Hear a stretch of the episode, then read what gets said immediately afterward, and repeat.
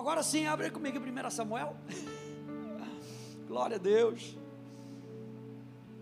1 Samuel.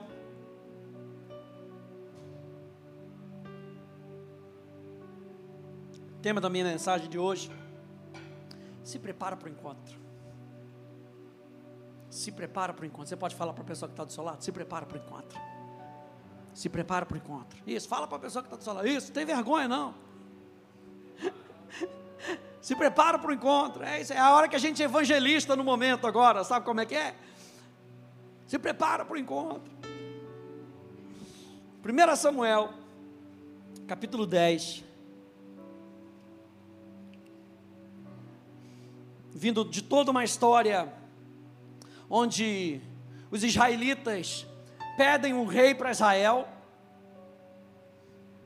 E eles estavam vendo do lado de fora, eles estavam vendo o que estava acontecendo do lado de fora. Todas as outras nações têm um rei. Você lembra que Samuel fica chateadinho? Mas eles estão me botando de lado. E Deus falou: Não, não, não, eles não estão rejeitando você, não, não se preocupa, não. Eles estão rejeitando a mim. Mas eu vou fazer. Pode deixar que eu vou fazer. Eu só vou avisá-los de que fazendo, o rei vai oprimi-lo, o rei vai ser sobre eles, o rei vai demandar as coisas. Não tem problema, é o que eles querem, eu vou dar. E aí, você sabe que dessas escolhas, Deus escolhe Saul. Saul não foi escolha do povo. O rei, o rei foi desejo do povo, mas Saul foi escolha de Deus. E aí, Saul vai e ele tem que se encontrar com Samuel no capítulo 9. E ele entende que ele vai em determinada cidade. E ele vai nessa cidade e ele tem que ficar esperando por Samuel naquela cidade. E ele, quando ele vai encontrar com Samuel, ele já sabe: eu não, eu não posso ir de mãos vazias, eu tenho que honrar o homem de Deus. Eu não posso ir de. O que, que a gente vai dar? Mas a gente só tem isso. Não, mas é isso que a gente vai dar. Nós vamos dar de coração. Ele começa a aprender alguns princípios, a desenvolver alguns princípios que ele precisava para a sua caminhada como rei. E aí ele tem que esperar por Samuel. Eu acho incrível que lá na frente ele esquece disso. Porque quando ele decide fazer o que ele decide fazer, ele não espera por Samuel. Lembra do episódio da arca? Ele não aprendeu com, esse primeira, com essa primeira atitude. Esqueceu. Mas vamos voltar, capítulo 10. Saul então vai vai ungir é, é, Samuel vai ungir Samuel, é, Saul como rei. A partir do verso 1, eu quero ver aqui alguns princípios com você, do capítulo 10, versículo 1 até o versículo 6. Diz assim: Samuel pegou um vaso de azeite e derramou sobre a cabeça de Saul. Então ele o beijou e disse: O Senhor está ungindo você como príncipe sobre a sua herança, o povo de Israel. Hoje, quando você se afastar de mim, encontrará dois homens junto ao túmulo de Raquel, no território de Benjamim, em Zelza, e lhe dirão: já foram achadas as jumentas que você vai que você foi procurar. E eis que agora o seu pai já não pensa no caso delas e está aflito por causa de vocês, dizendo: "Que posso fazer por meu filho?" Ao seguir adiante, você chegará ao carvalho de Tabor. Ali virão ao seu encontro três homens que vão subindo a Deus em Betel. Um estará levando três cabritos, outro três pães e outro um odre de vinho. Eles irão saudar você e lhe darão dois pães que você deve aceitar. Então você seguirá para Gibeá Elohim, onde está a guarnição dos filisteus. Ao entrar na cidade, você encontrará um grupo de profetas que descem do lugar alto. Eles estarão tocando liras, tambores, flautas e harpas e estarão profetizando. O Espírito do Senhor se apossará de você e você profetizará com eles e será mudado em um outro homem. que eu acho interessante nesse texto, e vamos discutir um pouquinho esse texto, é o fato da presença da unção naquele lugar. E a gente sabe que a unção, ela representava a pessoa do Espírito Santo no Velho Testamento. Não só a pessoa do Espírito Santo, mas todo o poder que o Espírito Santo carrega. Quando a gente está falando, primeira coisa aqui, Samuel está falando, aquilo que você precisa fazer, você vai precisar da unção. Você vai precisar do Espírito Santo. Eu quero lembrar para você nessa manhã que eu e você, para fazer o que nós precisamos fazer, nós precisamos do Espírito Santo. Para nos encontrar com Deus, nós precisamos de Deus. Ou seja, para nos encontrar com o Pai, eu preciso do Espírito Santo que me apresenta a obra consumada de Jesus, para que eu possa ver o Pai. Jesus disse: Ninguém vem ao Pai senão por mim. Jesus disse: Você quer ver o Pai? Olha para mim. E quem é que nos apresenta a obra de Jesus? É o próprio Espírito Santo que está comigo e contigo. Se eu e você queremos nos encontrar com a presença maravilhosa do Pai, se derramando sobre os nossos encontros, se derramando sobre a nossa vida, eu e você precisamos da consciência do Espírito Santo que está em nós, que está sobre nós. Não podemos responder ao Pai senão pelo sacrifício de Jesus e nem sem a direção do Espírito Santo. Não dá, gente. Não dá. A unção é um sinal da aprovação de Deus sobre os escolhidos de Deus. A unção é uma camada de Deus cobrindo os nossos dons naturais. A unção é o sobrenatural sobre o natural. Aí eu lembro de Aoliabe e Bezalel. Quando tinham que edificar o tabernáculo, lembra? Deus pediu: edifique o tabernáculo. Quem ele chamou? A Oliabe e Bezalel. Neles eu pus o meu espírito. Ou seja, o que eles sabiam fazer no natural, agora eles precisam ver no sobrenatural. O que nós precisamos construir, Deus nos deu habilidades e dons, mas para construir o que é sobrenatural, nós precisamos do sobrenatural sobre a nossa vida.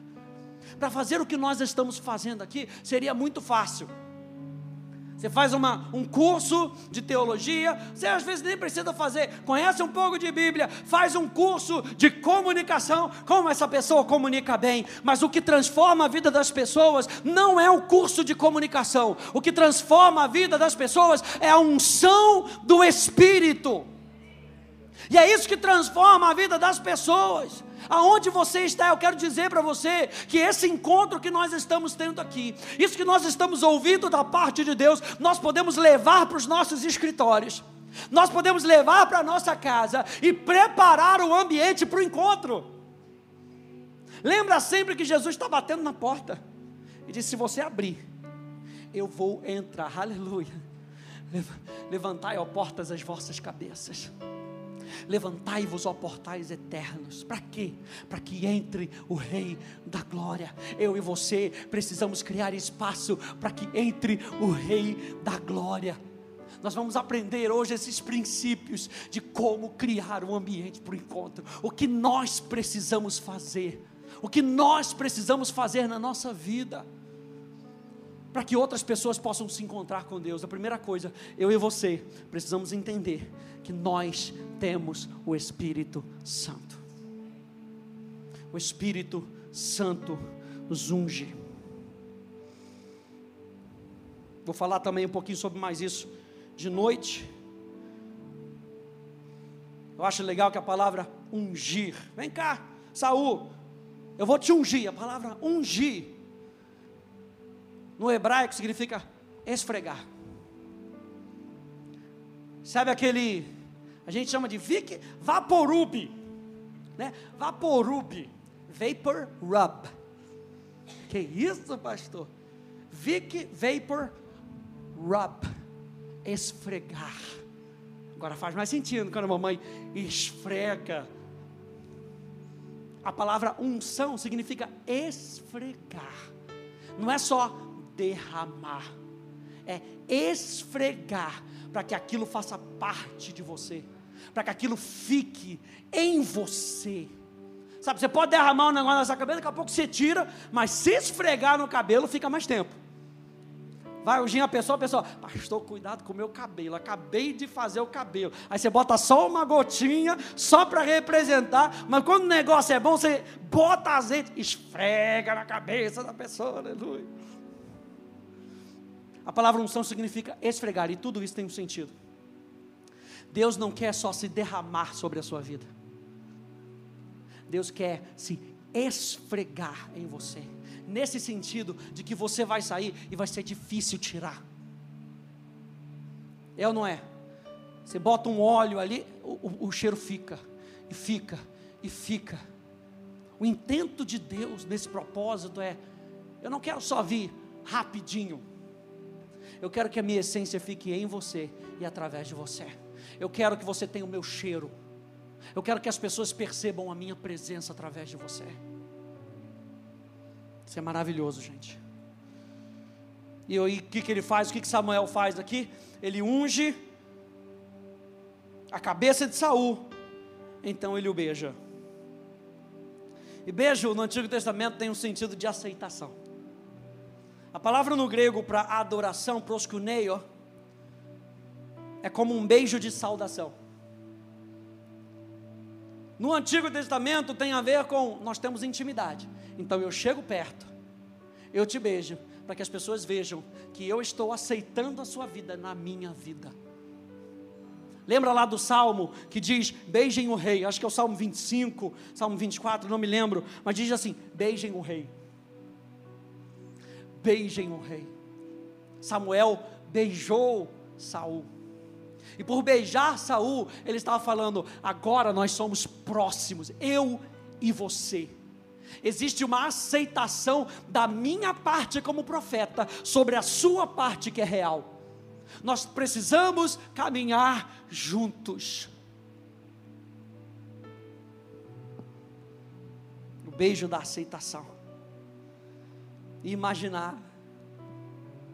Imaginar. Que Ele nos quer tão bem, gente que Ele venha o mais próximo possível de mim e de você. E nos abraça, nos beija, nos aceita, nos quer bem.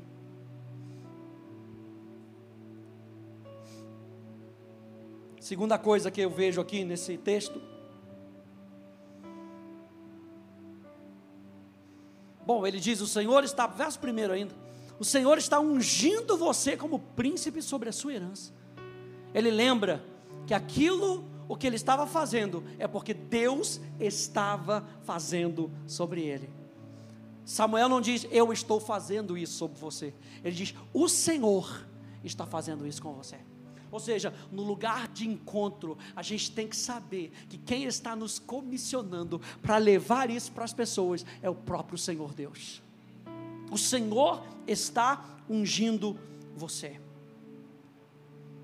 A outra coisa que ele nos leva aqui, ele fala: hoje, quando você se afastar, verso 2, você encontrará dois homens junto ao túmulo de Raquel. Tremendo isso. Porque ele não passa pelos vilarejos ricos. Ele fala: Você foi ungido, Jesus, o Senhor Deus te ungiu, agora você vai passar pelo túmulo de Raquel. Você vai encontrar dois homens no túmulo de Raquel. E Raquel, você sabe, é uma das mães, é uma das figuras femininas no Velho Testamento proeminentes. Você tem Eva, você tem é, Lia, você tem Raquel.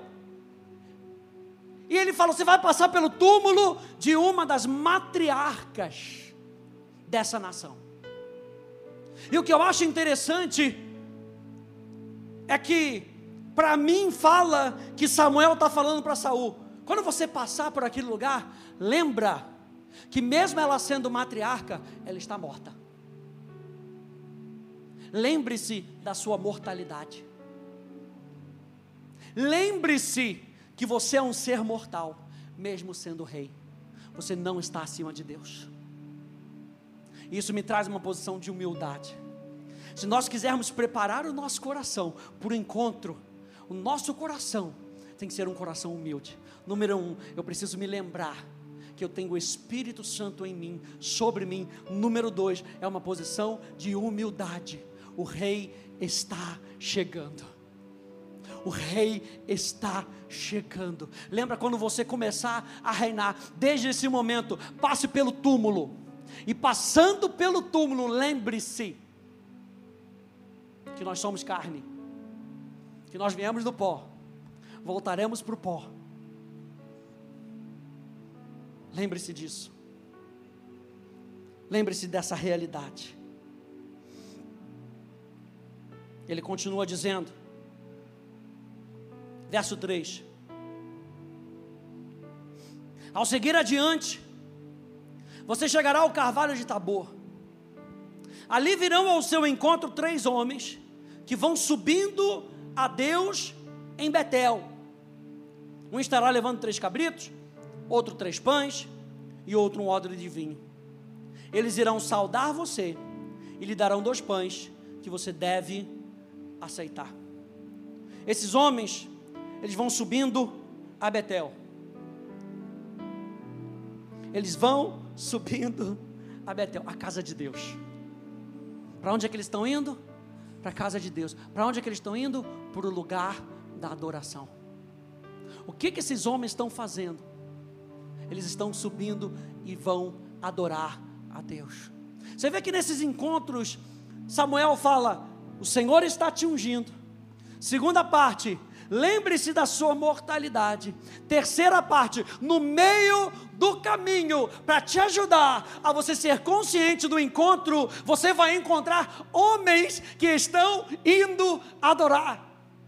No nosso caminho, nós vamos encontrar pessoas que estão fazendo aquilo que Deus falou para a gente fazer. No nosso caminho, Deus vai colocar pessoas que vão nos ajudar a chegar lá na frente. Eu e você, que devemos preparar a nossa vida para o encontro, nós devemos nos juntar com pessoas que já estão se encontrando, que já estão no caminho, que já estão preparadas para ir no caminho. Prepare-se para o encontro. No meio do caminho, Deus vai colocar pessoas ao seu lado que vão te ajudar. Agora, a gente precisa ter o discernimento para saber quem nos ajuda e quem nos atrapalha. Porque ele poderia ter ficado em, em, no túmulo de Raquel chorando. Ah, Raquel, ah, onde estão as matriarcas dessa nação?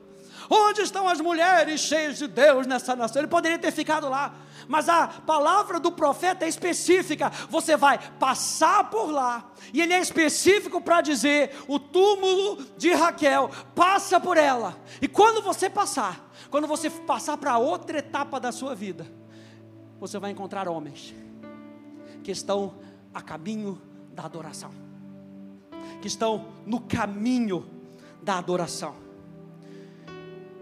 E como é que a gente sabe disso?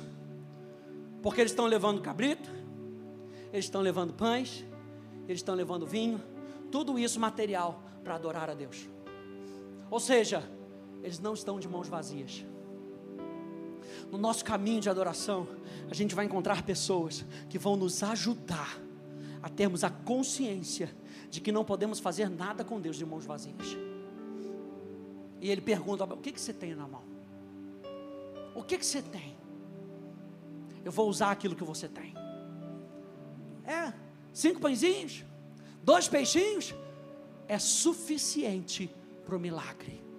É suficiente para que Deus possa ver a minha, para que é, as pessoas possam ver a minha glória. O que nós temos, aquilo que vem da parte de Deus e que Ele coloca nas nossas mãos, é suficiente para aquilo que Deus precisa fazer através de nós.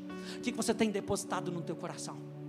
Qual é a palavra que tem queimado no seu coração? É suficiente para aquilo que Deus quer fazer, aonde você está, para aquilo que Deus quer fazer nessa fase da sua vida, é suficiente para começar a chamar a atenção das pessoas.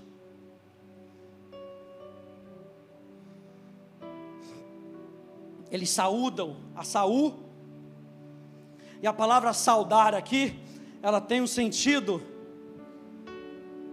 de uma adoração em geral.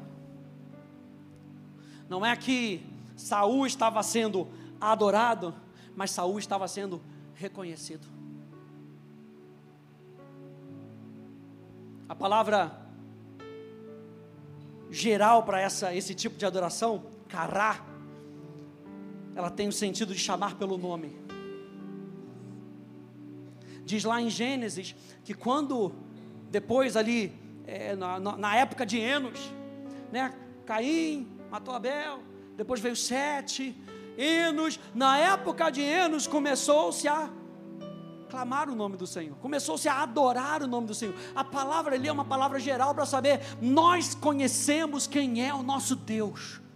E aí passou-se a fazer distinção entre os filhos de Deus e os filhos dos homens, entre aquilo que era sobrenatural e aquilo que era natural. Os filhos de Deus ali não estavam falando sobre os anjos, os filhos de Deus ali estavam falando daqueles cujo coração era de Deus. E aqueles cujo coração pertence a Deus, esses se tornam filhos de Deus, a saber, os que creem no seu nome. Aqueles homens então começaram a saudar a Saul já era um ambiente de adoração naquele lugar. Ei, eles não estavam esperando chegar em Betel. Naquele lugar, eles encontraram o enviado do Senhor e eles começaram a adorar. Um ambiente de adoração. Ei, quando você está valorizando as pessoas ao seu redor, já é um ambiente para que Deus possa vir e se manifestar.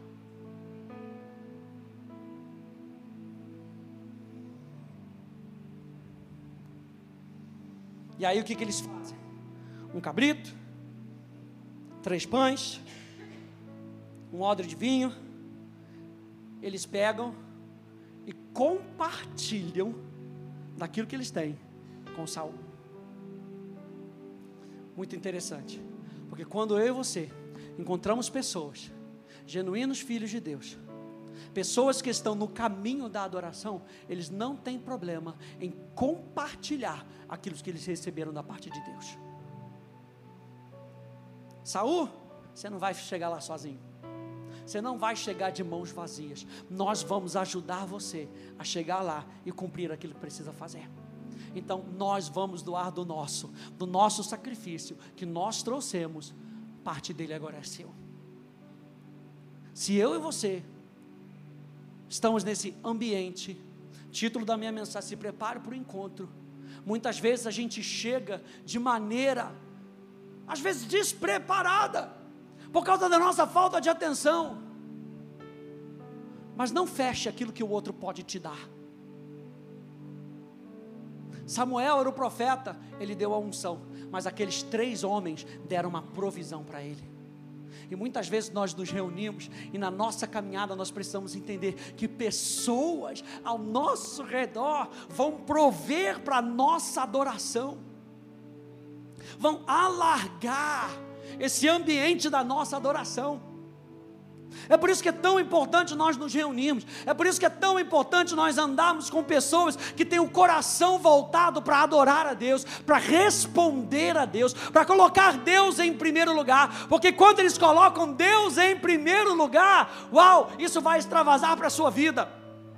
Isso vai ajudar na sua caminhada de adoração. Então se prepare para o encontro, porque tem pessoas ao seu lado que vão te ajudar a perceber a presença de Deus.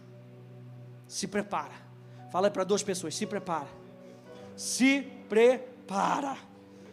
Aleluia. Aleluia. Se prepara. Aleluia. Uh. Número um, ele foi ungido. Número dois, passou pelo túmulo de Raquel, lugar de morte, para nos lembrar da onde nós viemos. Número três, existem pessoas ao nosso redor que podem nos ajudar a perceber a presença de Deus. Número quatro, ele diz aqui no verso 5: então você seguirá para Gilbeá Elohim. Você está vendo que é uma caminhada. ele é ungido, passa para o túmulo, passa para o lugar onde outras pessoas estão indo para Betel. A quarta parte dessa caminhada, ele está indo para Gibeá Elohim, onde está a guarnição dos filisteus, ou seja, no meio dos inimigos. Uh, aqui a gente pode falar um montão de coisa. Está no meio dos inimigos. Pastor, pensei que ia ficar melhor. Ele já entendeu a questão da humildade, já recebeu ali o povo da adoração, recebeu os objetos. Para onde é que eu tenho que ir? Vai passar pelos inimigos.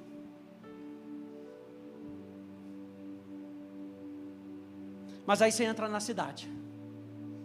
E aí você encontrará um grupo de profetas que descem do lugar alto. Enquanto tinha um, aleluia, nessa nossa caminhada, a gente vai encontrando as pessoas e tem um grupo que está se preparando para subir. Olha aí, vamos subir, aleluia. Está se preparando para subir. Tem um grupo que está pronto para subir e quer te ajudar a subir, mas tem um outro grupo que você vai encontrar que já está descendo.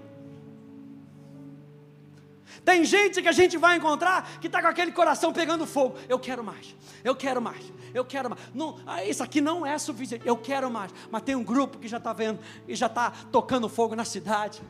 E já está incendiando todo mundo, sabe por quê? Porque teve aquela experiência do alto da montanha.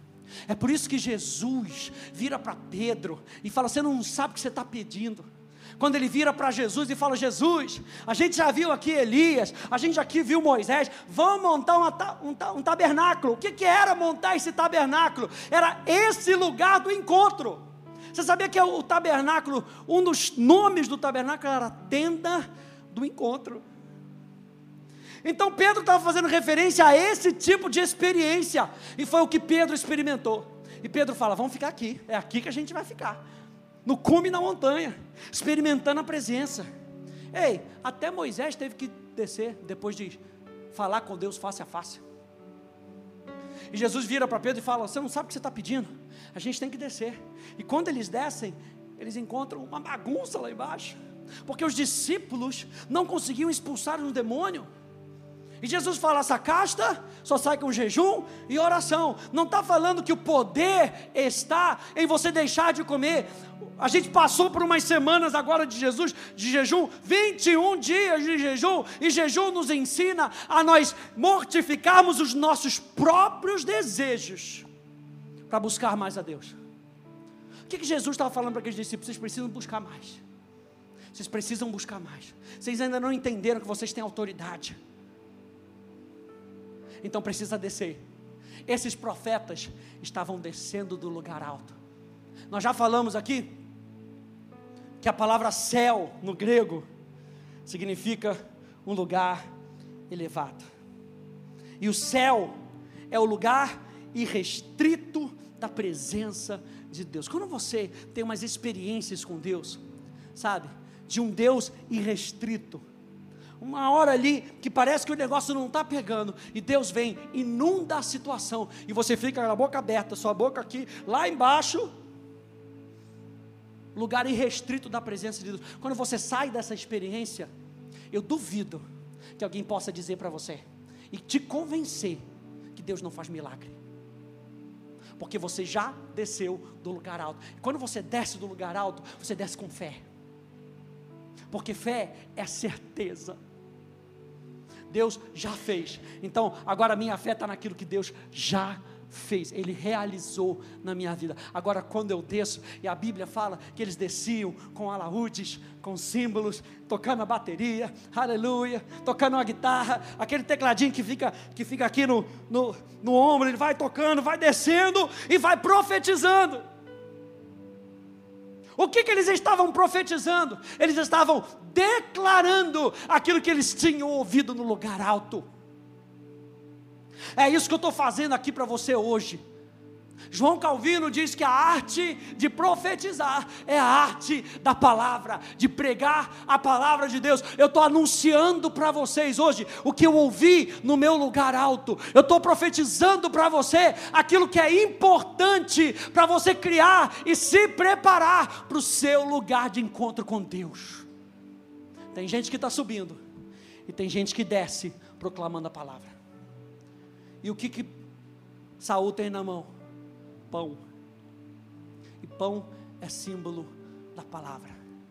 nem só de pão viverá o homem, mas de toda palavra que procede da boca de Deus. O que que Saul tinha para apresentar para Deus? A palavra de Deus.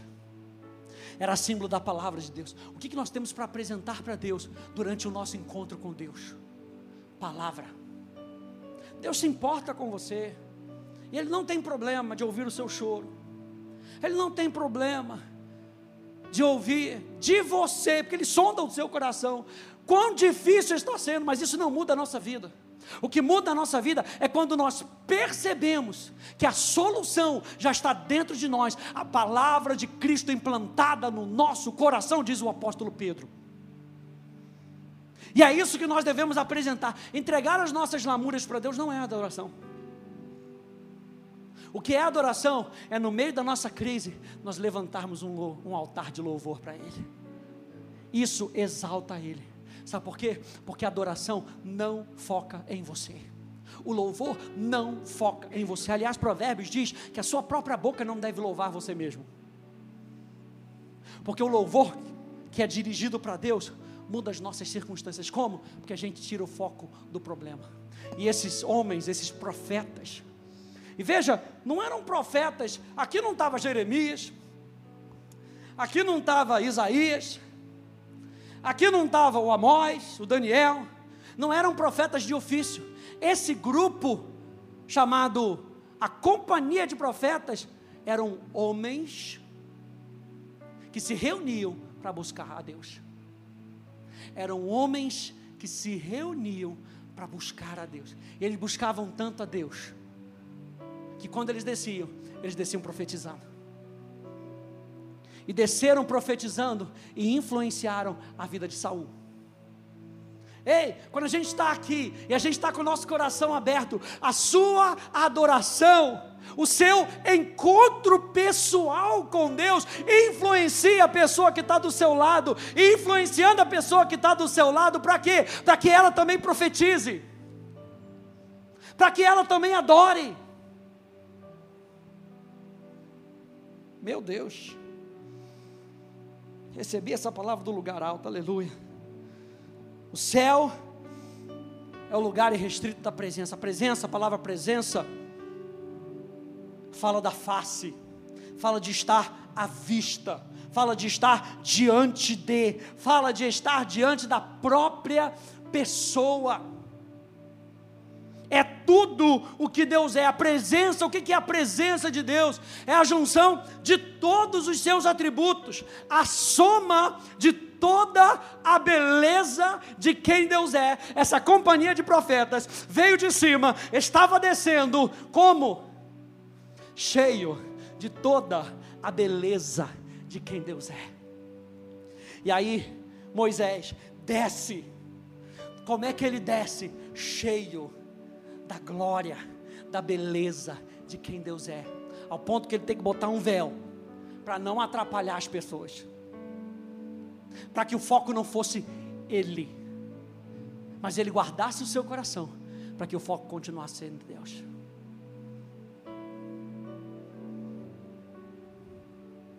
O que, que a palavra presença, a presença de Deus, quer nos ajudar a ver? O propósito da presença é um encontro próximo e pessoal com Deus. E foi o que Saul experimentou naquele lugar. Perdão. Você lembra que Samuel disse para Saul: Você vai encontrar aquela companhia e você vai profetizar. Saul só pode ter profetizado cheio da presença de Deus.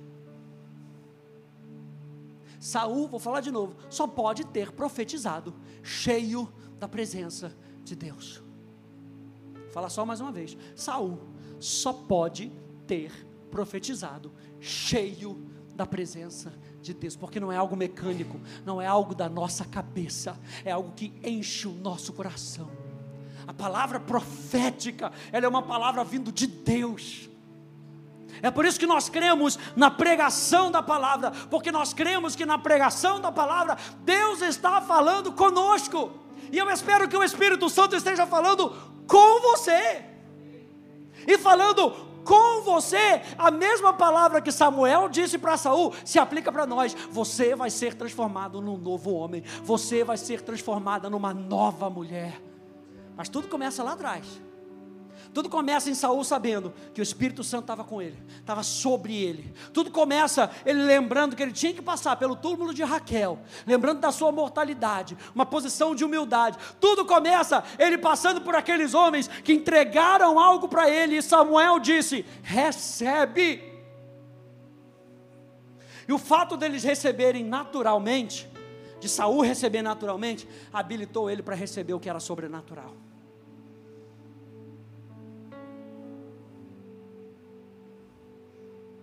Qual é o resultado então?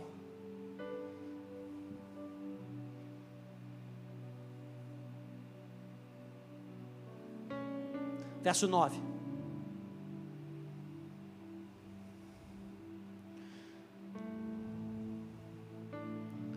Aconteceu que no momento em que Saul se virou para se despedir de Samuel, Deus lhe mudou o coração. Ou seja, antes de sair, algo tem que acontecer no nosso coração. Você lembra que Samuel disse para ele tudo que precisava ser feito. E, Samu, e Saul foi fazendo. Mas para partir nessa jornada, ei, não parta se não tiver de coração. Não parta se não tiver de coração. Porque pode ser que se você não for de coração, você fique no túmulo de Raquel e não complete a jornada. Pode ser que você fique naquela, naquela companhia daqueles homens, daqueles homens e receba para você a adoração. Não, não saia, se não for de coração. E a Bíblia diz que Deus mudou o coração de Saul. O que isso quer dizer em poesia hebraica? Que Samuel, que Saul se abriu para Deus toda a plataforma, ou seja, Saul recebeu a palavra de Samuel como uma palavra de Deus. Então ele se abriu e diz que o coração dele mudou. E estes sinais aconteceram naquele mesmo dia. Quando eles chegaram a Gibeá, eis que um grupo de profetas saiu ao encontro deles. Aleluia. Ele não precisou nem esperar muito o coração dele já estava mudado. O grupo de profetas veio na direção de Saul. Samuel disse: Vai encontrar esses profetas descendo. O que, que aconteceu? O coração dele estava tão aberto que os profetas correram para ele. Aqueles homens que estavam esperando, eh, experimentando o sobrenatural, correram para Saul. Aleluia.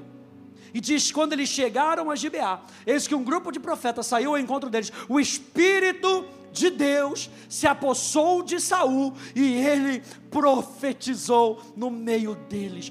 Todos os que já o conheciam, vendo que ele profetizava com os profetas, perguntavam uns aos outros: Que é isso que aconteceu com o filho de Quis? Está também Saul entre os profetas? Ele foi mudado de tal maneira que ele foi considerado naquele momento como um homem que buscava Deus. Caramba, ele está profetizando assim como aqueles homens que vivem para buscar a Deus. Foi o que Samuel falou. Onde é que começou? Na mudança do coração, recebendo a palavra do profeta, mudando o coração, colocando em prática aquilo que Samuel tinha falado. E lá no final, céus e terra se encontraram. Enquanto Saul, de maneira natural, estava subindo o céu estava descendo e o céu correu para abraçar Saul de tal maneira que o Espírito Santo se apossa dele. O Espírito Santo toma todos os sentidos de Saul. E ele é transformado num outro homem à vista das outras pessoas.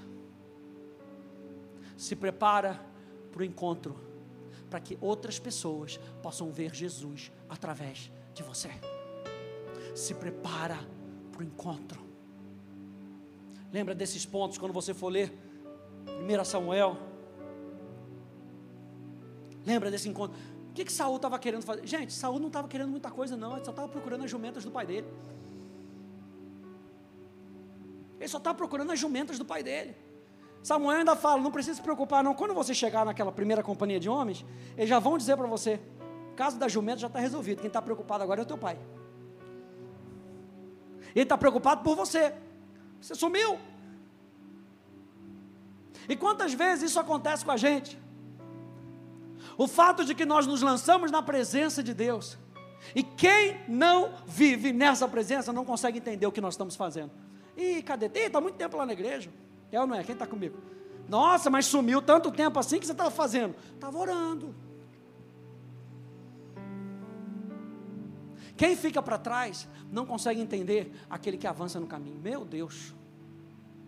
Quem fica para trás não consegue entender aquele que avança no caminho. Porque Saul avançou com uma direção. Eu e você estamos aqui avançando numa direção. E a gente nessa direção, nós vamos precisar de gente, encontrar gente pelo caminho que vai dizer: Nós estamos indo para Betel. Olha, você também está indo para adorar? Então nós vamos compartilhar. Vamos juntos para Betel. Vamos juntos para onde nós estamos indo. Saúl se desvia, vai para onde ele tem que ir. E lá ele encontra quem ele deveria encontrar. E quem fica para trás não consegue entender.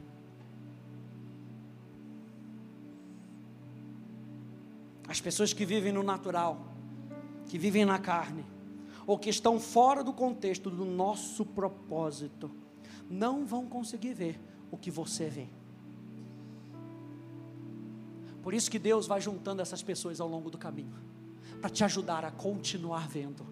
Não desista, se prepara para o encontro. Não desista, se prepara para o encontro. Não desista, não pare no túmulo de Raquel.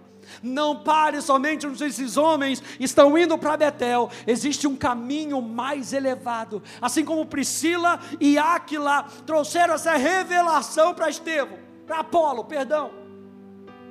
Apolo pregando, Apolo colocando, suando, igual o pastor, aleluia, suando, colocando do seu melhor, um homem eloquente, um homem que substitui Paulo numa das igrejas. Mas Priscila e Áquila ainda chama Paulo de lado e fala: poder mostrar para você um caminho sobremodo excelente. A gente precisa de pessoas que estão descendo do, do monte alto, do alto lugar, que vão nos ajudar a sermos transformados em novos homens, em novas mulheres, na nossa mentalidade, na nossa adoração, no nosso estilo de vida. Fique de pé, por favor.